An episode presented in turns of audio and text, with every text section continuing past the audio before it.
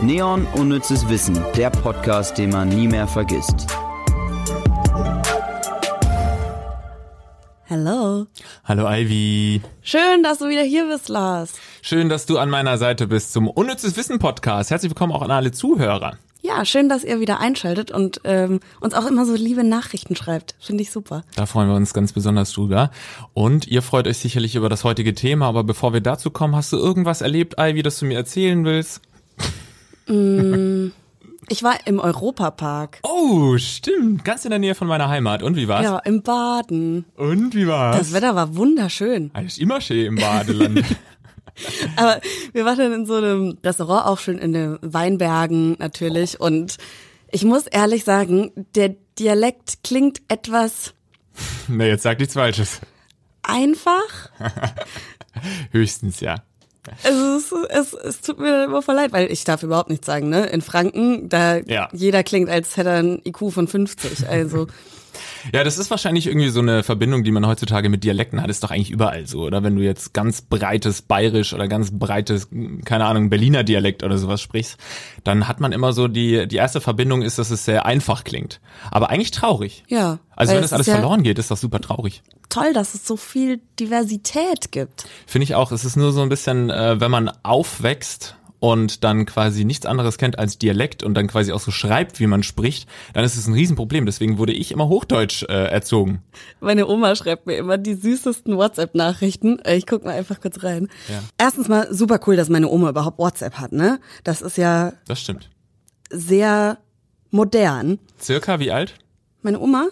Fün unter 75. Mhm. Okay. Sag ich jetzt einfach mal. Aber seit und seit kann sie nicht unterscheiden. Nee. Ich also würde sagen ums 60 der Verrecken nett, um es nicht. mal im Fränkischen zu sagen. ums Verrecken nett. Seit ihr in Lübeck war das letzte. Ja. Äh, ach, und sie hat geschrieben, haben gerade deinen Podcast gehört, hat uns gut gefallen, übrigens beim Essen. Also an alle da draußen, die gerade essen. Meine Oma hört auch immer beim Essen den Podcast. Das ist toll. Unser größter Fan ist deine Oma. Guten Appetit. Ja. Kann aber leider nicht seit seit unterscheiden, aber Ja. ansonsten ist eine richtig coole Oma. Ja, super cool.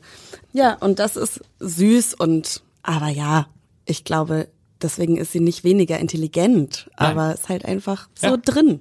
Das ist halt Deutschland. Ich würde sagen, wir machen irgendwann mal auch eine Folge über Deutschland. Was würdest du davon halten? Ja, auf jeden Fall. Äh, auch sehr heißes Pflaster, aber ich glaube, wir kriegen das hin. Hast du irgendwas Tolles erlebt?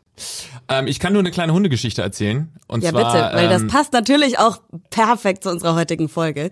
Ich sag's einfach mal. Unser Thema heute ist Tiere. Cool. Passend dazu eine kleine äh, Hundegeschichte. Und zwar ist es ja so, dass mein ähm, Hund noch so eine antrainierte Leinenaggression hat, ähm, die wir jetzt versuchen, ihm abzutrainieren. Das heißt, antrainierte Leinenaggression? Ja, also bei vielen Hunden kannst du erkennen, wenn die an der Leine sind, haben sie irgendein Verhalten, das sie, wenn sie nicht an der Leine sind, ähm, nicht an den Tag legen. Und bei ähm, meinem Hund ist es so, dass er andere Hunde anbellt, wenn er an der Leine ist. Also er ist ja schon ähm, über ein Jahr alt, als ich ihn geholt habe. Und irgendwann wurde ihm das wohl irgendwie eintra- antrainiert oder ähm, man hat sich falsch verhalten, so dass er jetzt eben andere Hunde immer ankläfft. Und jetzt hat er eben so einen ähm, klassischen Pitbull-Klischee-Besitzer ähm, angekläfft, beziehungsweise dessen Hund. Da war ein, äh, ein kleiner Pitbull mit dabei. Und dann sagt er, ich weiß nicht, wie, wie jugendfrei dieser Podcast ist, aber dann sagt er zu meinem Hund, er schaut meinen Hund an und sagt, du dummer Hurensohn. zu meinem Hund. Und dann sind wir weitergelaufen und er ruft hinterher, fickt euch! Das fand ich eine, eine richtig nette, eine richtig nette Begegnung. Es muss halt irgendwo mal raus. Also Ja. Kraftausdrücke sind auch viel zu unterbewertet. Ehrlich gesagt, ich hätte das gleiche von meinem Hund gedacht, weil er kann schon richtig fies bellen. Aber wir kommen zu anderen Bellern, zu anderen Raubtieren. Wir kommen zu den schnellen Fakten. Schnelle Fakten. Hyänen ernähren sich hauptsächlich von Beutetieren und nicht von Aas. Aha, also wahnsinnig schlechtes Marketing bei Hyänen, weil jeder denkt, das sind so diese ekligen Viecher, die nur tote, verweste Tiere ähm, essen. Aber nein, dem ist nicht so. Richtig. Und an dieser Stelle ähm, Hashtag No Werbung, aber einer meiner absoluten Liebling Lieblings-Instagram-Kanäle heißt Nature is Metal. Und den musst du mal angucken. Da wird nämlich immer gezeigt, wie Tiere sich gegenseitig angreifen oder irgendwas krasses in der Natur passiert. Und da habe ich schon einige Hyänen auch gesehen, die eben Beutetiere gejagt haben. Oh, ich kann das in den Do- Tierdokus immer nicht sehen, wenn die Tiere andere Tiere umbringen. Und dann kommt immer noch so traurige Musik dazu. Aber Nature is Metal. Ja. Läuft dann auch so richtiger Hardcore-Metal unter den Videos? Ich muss dazu sagen, ich höre es, nee, nein, ich höre es meist ohne Ton, aber ich glaube nicht, dass da Metal läuft. Nein, es ist einfach nur ein, ein sehr krasser Insta-Channel. Gemessen an der absoluten Zahl getöteter Menschen gehören Nilpferd, Hund und Pferd zu den neun gefährlichsten Säugetieren. Auf Platz eins steht der Mensch selbst. Das ist klar. Aber man muss sagen, äh, Säugetiere, ne? Weil es gibt ja viel, viel gefährlichere Tiere, die eben keine Säugetiere sind. Zum Beispiel, Stechmücken? richtig, die sind ganz oben mit dabei, weil sie halt Krankheiten verbreiten. Und das hat auch keine Reihenfolge. Also ist jetzt nicht so, dass das Nilpferd auf Nummer eins wäre. Es wär, die gehören alle nur zu den neun, muss man immer dazu sagen, weil unsere Fakten sind natürlich super gut geprüft.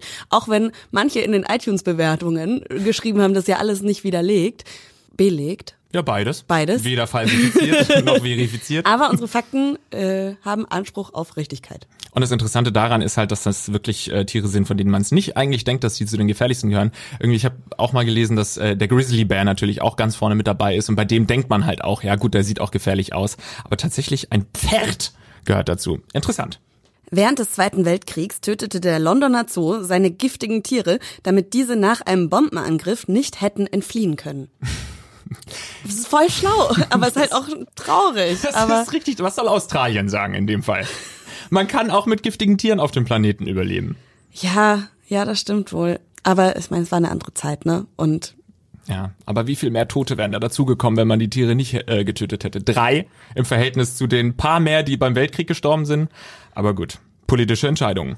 Das Giftsekret der Colorado-Kröte enthält starke natürliche Halluzino Halluzinogene, die in ihrer Wirkung mit LSD zu vergleichen sind. Menschen können von den Kröten high werden, indem sie den Tieren den Rücken ablecken. schon mal gemacht?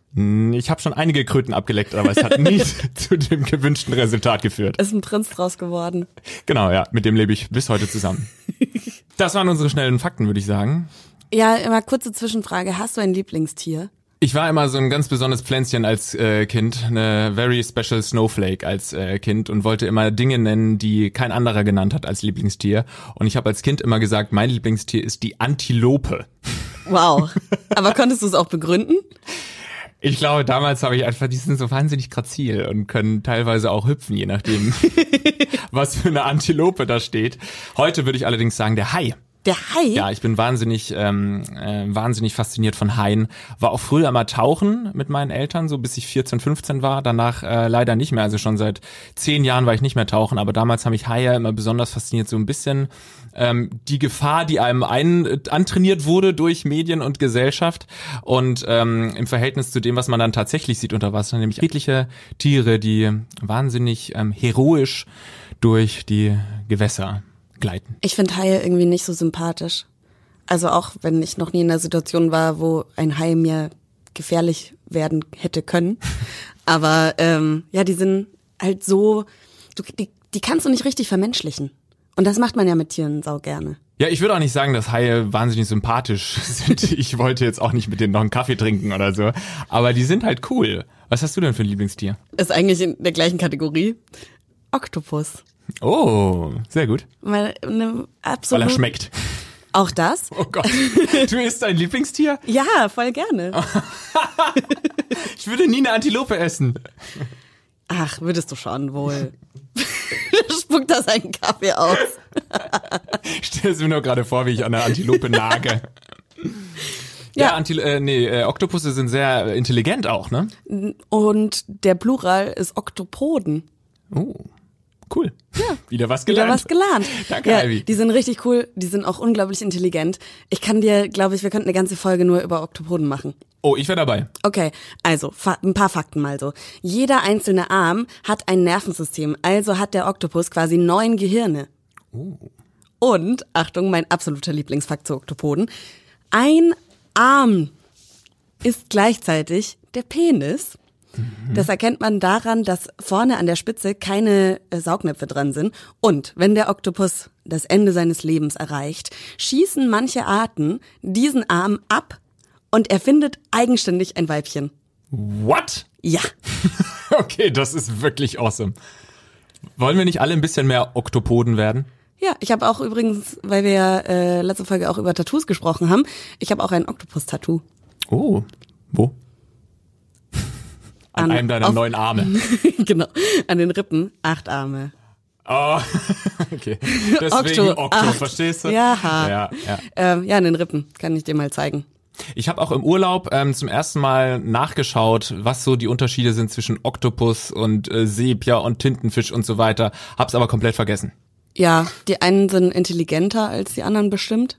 Ich interessiere mich für Sepia und so dann nicht so. Also es muss schon ein Oktopus sein. Also eine reine Oktopus-Expertin. Ja, aber tatsächlich manche andere, so Tintenfische, Tintenfisch ist ja auch nochmal was anderes, die können auch ziemlich coole Sachen und zwar super schnell die Farbe wechseln oder leuchten oder blinken und das ist auch ziemlich cool. Ja, auf jeden Fall die am meisten unterschätzte Tierart äh, auf dieser Welt. Und ich habe mal gelesen, dass, du siehst es, ich kann immer ich weiter erzählen, ähm, dass Einige Forscher davon ausgehen, hätten Oktopoden eine längere Lebensspanne, wären sie mittlerweile schon in der Lage, auf, an Land zu gehen, weil sie so schnell lernen und vor allem auch nicht lernen so Trial and Error, also irgendwas machen und scheitern und es dann nochmal probieren, sondern sie lernen auch so, dass sie anschauen, wie andere Tiere sich verhalten und daraus lernen können. Also das ist schon ziemlich krass. Das ist krass und auch ziemlich tragisch, ehrlich gesagt, wenn äh, die schon so weit wären, wenn sie nicht schon vorher sterben würden. Ja, die das würden die wie, Weltherrschaft erreichen ja, wahrscheinlich. Das ist wie wenn irgendwie die Menschen kurz vor der Relativitätstheorie einfach sterben würden. So, ich hab sie raus, ich will's jedem sagen und dann sterben sie. Und genauso ist es bei Oktopoden. Ja, aber ich glaube auch so oft, äh, wenn es so um Sachen Erfindungen und so geht, wenn ich irgendwie im Mittelalter geboren worden wäre, ich hätte nichts erfunden. Nichts. also, ich wäre wahrscheinlich nicht mal drauf gekommen, das Rad zu erfinden. Ja, ich auch nicht. Sind wir mal ehrlich, ich auch nicht. Ich hätte gechillt. Bier getrunken, Wein getrunken und gechillt. Ja. Wahrscheinlich früh gestorben. Ja, wahrscheinlich. Wäre in dem Fall vielleicht auch gar nicht schlecht gewesen. der Trinker wieder. Unnützes Wissen der Woche. Okay, wir haben euch was ganz äh, Spezielles rausgesucht diese Woche. Es geht um Pinguine. Wie stehst du zu Pinguinen? Ähm, Finde ich ganz süß. Ich kann nur nicht verstehen, dass so viele Leute sagen, dass das die Lieblingstiere ähm, sind. Also ganz viel von vielen Leuten ja. hört man, Pinguine sind meine Lieblingstiere. Ähm, ich finde, das sind einfach komisch aussehende Viecher, die aber ganz niedlich watscheln. Ja, ich finde sie. Ich habe jetzt auch keine besondere Beziehung zu Pinguinen. Mhm. Also aber ich kenne viele tatsächlich. Ja, stimmt. Aber vielleicht sollten die nochmal das Ganze überdenken. Ja, hört mal ganz genau zu. Der Polarforscher George Murray Levick beobachtete bei Adelie-Pinguinen 1911 Fälle von Nekrophilie, Kindesmissbrauch und Homosexualität. Levick fand das Sexualverhalten der Tiere so schockierend, dass er seine Studien nicht publik machte. Vollständig veröffentlicht wurde sie erst 100 Jahre später. Ein wunder wunderschöner Fakt. Ich, man muss dazu sagen, in der heutigen Zeit wirkt es ein bisschen deplatziert, dass in der Reihe von Kindesmissbrauch und Nekrophilie auch noch Homosexualität steht. Ja. Da, äh, das können wir natürlich nicht unterschreiben, aber es geht ja um eine sehr alte Forschung. Und ich finde das so besonders äh, spannend, weil eben wirklich jeder so diesen süßen Pinguin im Kopf hat, der da so niedlich watschelt und niemandem was zu Leide tun kann. Und wenn man die genauer beobachtet, über einen längeren Zeitraum beobachten würde, würde man eh irgendwann sehen, wie der irgendwie einen toten Pinguin berammeln würde. Ja, und da habe ich genau die richtige Person gefunden, die das eben schon gemacht hat. Und zwar Dr. Clemens Pütz ist quasi der deutsche Pinguinforscher schlechthin. Er war schon über 30 Mal in der Antarktis und trotzdem, obwohl er sie schon so lange beobachtet, sind Pinguine noch sein Lieblingstier. Und ich habe ihn mal gefragt, ist das denn wirklich so schlimm? Äh, ja, ja, doch. Also ich meine, die wollen sich alle fortpflanzen und sind voller Hormone. Und das geht da ab wie auf einer Dorfdisco, ne? Okay, äh, guter Vergleich. Äh, aber ich meine, auf den wenigsten Dorfdisken gibt es Fälle von Negrophilie, hoffe ich jetzt zumindest mal. Na, Sie kennen die Dörfer nicht. ist es in der Tierwelt allgemein ungewöhnlich? Also ich, ich, Homosexualität ist ja doch recht verbreitet auch in der Tierwelt, aber Nekrophilie und Kindesmissbrauch in Anführungszeichen hört sich schon echt krass an. Ja, das, das darf man nicht vermenschlichen. Die, die sind einfach voller Hormone und, und wenn der entsprechende Schlüsselreiz da ist, dann geht es los. Also Ich habe das äh, selber mal erlebt und, und auch im, in meinem Buch beschrieben. Kam ein Königspinguin an Land, der entweder so lange auf See war, dass er nicht mehr richtig laufen konnte oder irgendwie eine Krankheit hatte oder eine Verletzung. Auf jeden Fall fiel der immer auf den Bauch. Und ein liegender Pinguin zur Paarungszeit ist halt eine Einladung an alle anderen. Und der wurde dann also reihenweise vergewaltigt. Huiuiui. Also was macht man denn dann? Weil sie können ja natürlich, man darf ja nicht eingreifen oder so. Nee, ich, ich gucke mir das an, denke mir meinen Teil und ja, das ist Natur. Also man darf da nicht mit äh, menschlichen Moral- und, und Wertevorstellungen rangehen. Ne?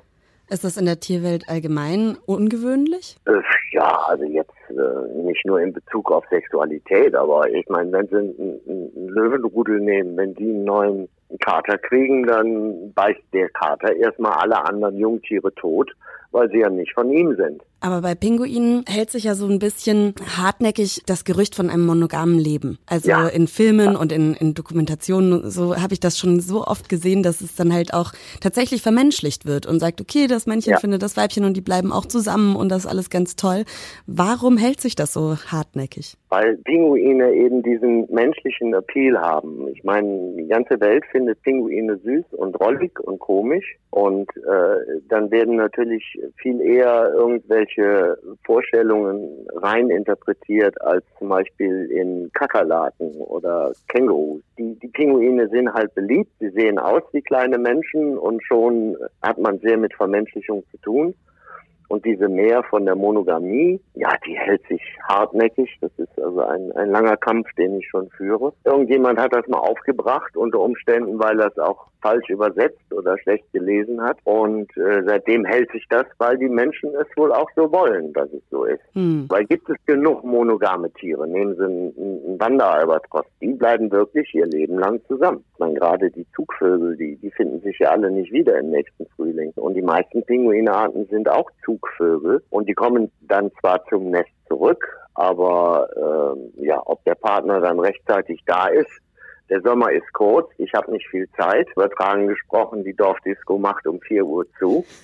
Also muss ich sehen, dass ich äh, auch zum Zuge komme. Ne? Bei den Arten, die keine Nester haben, die Kaiserpinguin und Königspinguin, beträgt die Scheidungsrate von Jahr zu Jahr bis zu 80 Prozent. Ein anderes Gerücht, das sich so in dem Bezug auch noch sehr hartnäckig hält, was ich immer wieder auch gehört habe, ist, dass das Pinguinmännchen der Angebeteten einen Kieselstein so verlobungsmäßig schenkt. Was ist denn da dran? Auch eine Vermenschlichung. Also ähm, die, die Pygoscelis-Arten in der Antarktis, die bauen Nester aus, aus Steinen, damit, wenn es zur Schneeschmelze kommt, das Nest nicht überflutet wird. Das ist sozusagen eine Drainage. Und äh, damit fangen die Männchen an, wenn sie vom Winter zurückkommen. Und äh, es ist wie bei vielen Vögeln wohl auch so, je schöner das Nest, umso bessere Chancen hat man beim anderen Geschlecht. Und dieser Bau geht aber dann eben auch, auch weiter, wenn das Weibchen schon da ist und man sich schon begattet hat oder gerade am Balzen ist. Und äh, dann wird das eben äh, rein interpretiert, als ob der ja mit einem Stein nach Hause kommt, ja, um wieder eine Vermenschlichung zu machen mit einem Strauß Blumen. Und dann ist das Weibchen ihm wohlgesonnen und äh, ja. Ihr Buch heißt ja Unverfrorene Freunde, mein Leben unter Pinguinen. Was war denn der schönste Moment in Ihrer Zeit mit Pinguinen? Ach, da gibt's, da gibt's so viele. Meine schönsten Momente bin immer, wenn ich nach getaner Arbeit mich einfach an eine Kolonie setzen kann und dem Treiben zugucken kann und äh, dann unter Umständen auch Individuen erkenne, weil ich die schon mal äh, bearbeitet habe oder zumindest weiß, in welchem Nest sie sind und dann einfach zusehen, was die, was die so machen und wie die eigentlich tagtäglich um ihr Überleben kämpfen. Ne? Hartes Pflaster, die Dorfdisco der Pinguine. Fand ich einen sehr schönen Vergleich. Wobei, ey, ich war früher regelmäßig in Dorfdisten und da äh, benehmen sich alle Leute sehr gut, ja? Ja, kann ich auch bestätigen. Ja. Komme ja auch vom Land. Selten Nekrophilie da wahrgenommen. Aber ich hätte es auch logisch gefunden, wenn sie wirklich monogam äh, gelebt hätten oder leben würden, die Pinguine, dass sie eben so treu sind, dass sie selbst noch mit dem Partner schlafen, wenn der schon verstorben ist.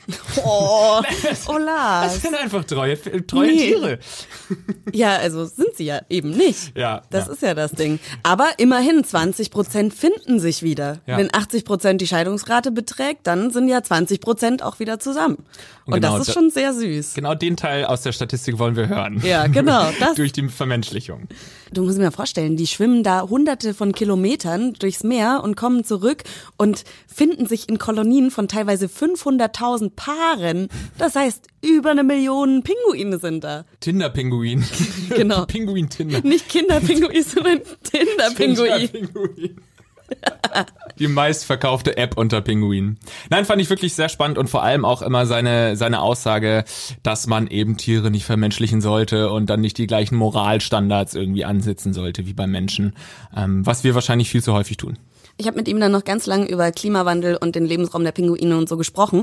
Und er sagt tatsächlich, dass manche Pinguinarten sogar vom Klimawandel profitieren. Zum Beispiel der Eselspinguin, weil dadurch einfach tatsächlich, wenn das Eis schmilzt, noch mehr Lebensraum da ist, beziehungsweise die Pinguine dann wandern.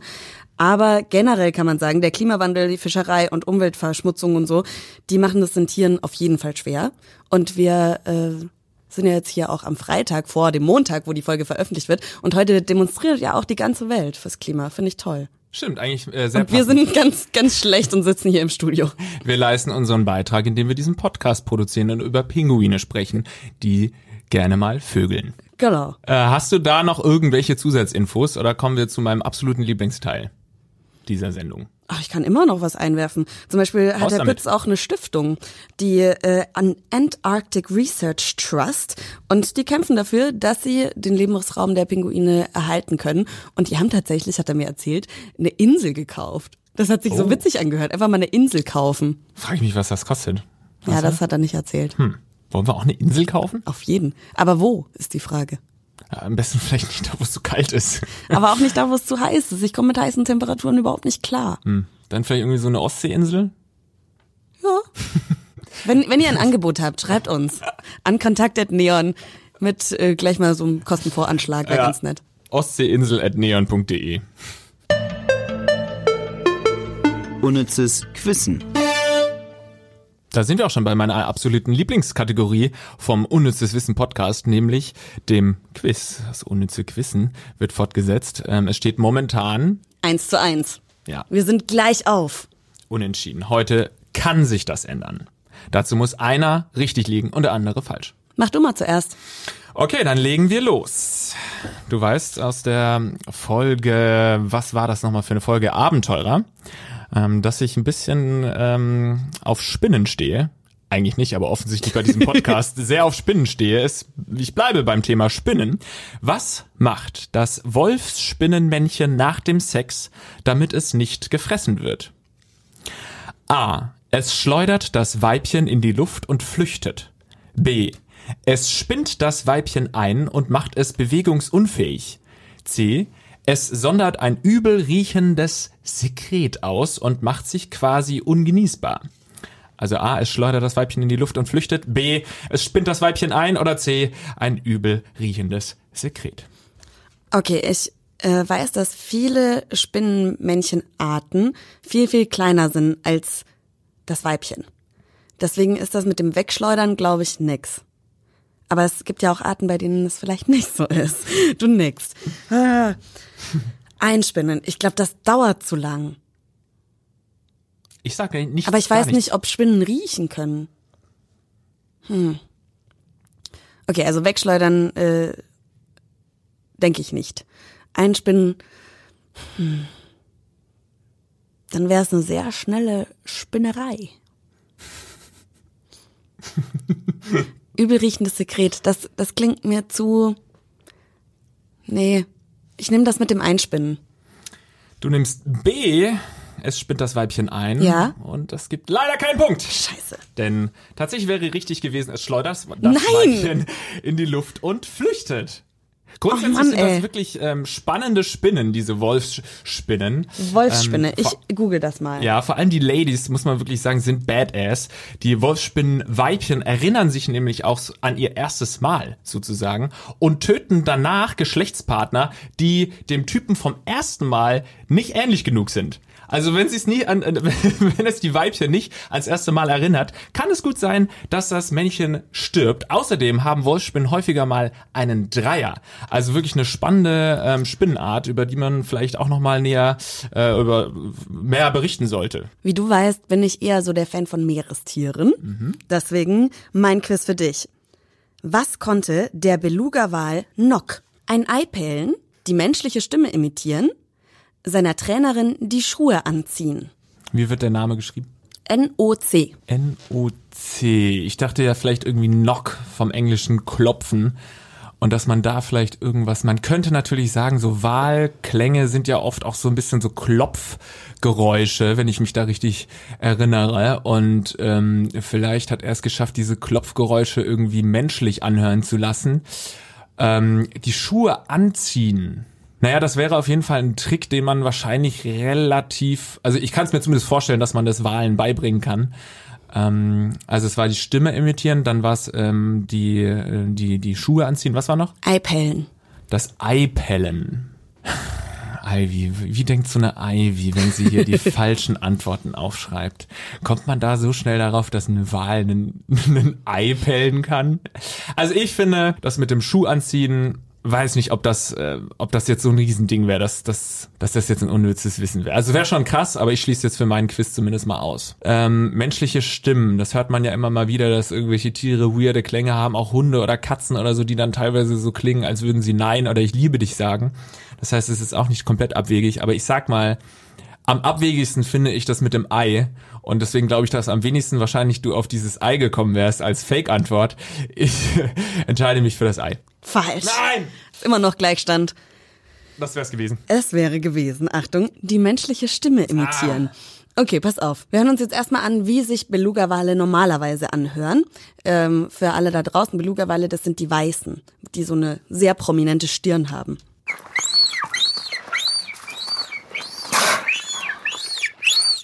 Also wie viele Wale sehr hohe Töne. Aber äh, der gute Nock, ohne dass man es ihm beigebracht hätte, hat plötzlich in seinen jungen Jahren angefangen, diese Geräusche zu machen.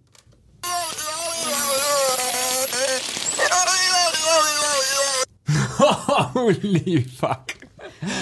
Das ist ja mega gruselig. Ja, also äh, Nock ist leider mittlerweile schon gestorben. Sie haben das 84 ist das den Trainern aufgefallen und äh, Forscher haben dann wirklich auch Arbeiten darüber geschrieben, warum das jetzt so sein könnte und es muss ganz schön knifflig gewesen sein für den Wald diese Geräusche zu produzieren.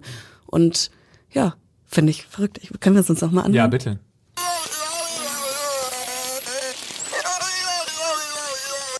Woody, Woody, Woody, Woody, Stimmbegabt. Vor allem wundert es mich nicht, dass früher irgendwie die Seefahrer, die noch keine wissenschaftlichen Kenntnisse hatten, wenn die mal irgendwie tauchen waren und dann haben die so einen Beluga-Wal gehört, der da fast zu denen gesprochen hat, wundert es mich nicht, dass die an Meerjungfrauen oder sowas geglaubt haben. Wie, es gibt keine Meerjungfrauen. Das besprechen wir in einer anderen Folge, würde ich sagen, liebe Ivy. Wir haben tatsächlich ähm, äh, diesmal eine Mail mitgebracht von dem guten Hendrik, der uns geschrieben hat. Henrik ist 28 und Ingenieur und kommt aus Köln und wollte sein unnützes Wissen mit uns teilen. Und ich habe das natürlich schön von der Dokumentation hier im Haus prüfen lassen. Also, es stimmt sogar sein unnützes Wissen. Und Achtung, ich lese es vor. Die Zwergmännchen einiger Anglerfischarten verwachsen komplett mit dem Weibchen und leben fortan nur noch als eine Art Anhängsel. Noch fieser ist es aber, schreibt er beim grünen Igelwurm, dort leben bis zu 80 Zwergmännchen im Körper des Weibchens. Diese Zwergmännchen bestehen praktisch nur aus Hoden. Oh, ich liebe die Tierwelt. okay, das ist schon sehr weird. Aber vielen Dank ähm, für diese Einsendung. Könnt ihr natürlich jederzeit tun an Kontakt at neon.de oder bei Instagram, Twitter, wie auch immer ihr uns erreicht. Wir sind so offen und bereit für euch. und om. Was? Oh Gott. Wie die Weibchen eines Zwerg, äh, was war Na, das die gerade? Männchen, die Männchen Okay, sind klein. ja, also ja. ich behalte meine Körpergröße. Du, ja, mal schauen. Ich werde mich später mal an deinen Körper rannähen. Bist du Mhm. toll. da einverstanden? Sehr gut. Ihr Ja. könnt uns natürlich, und da freuen wir uns sehr drüber, eine positive Bewertung auf iTunes hinterlassen und ähm, diesen Podcast einfach an Freunde weiterempfehlen. Yay! Und danke an dich, Hendrik, und schöne Grüße nach Köln.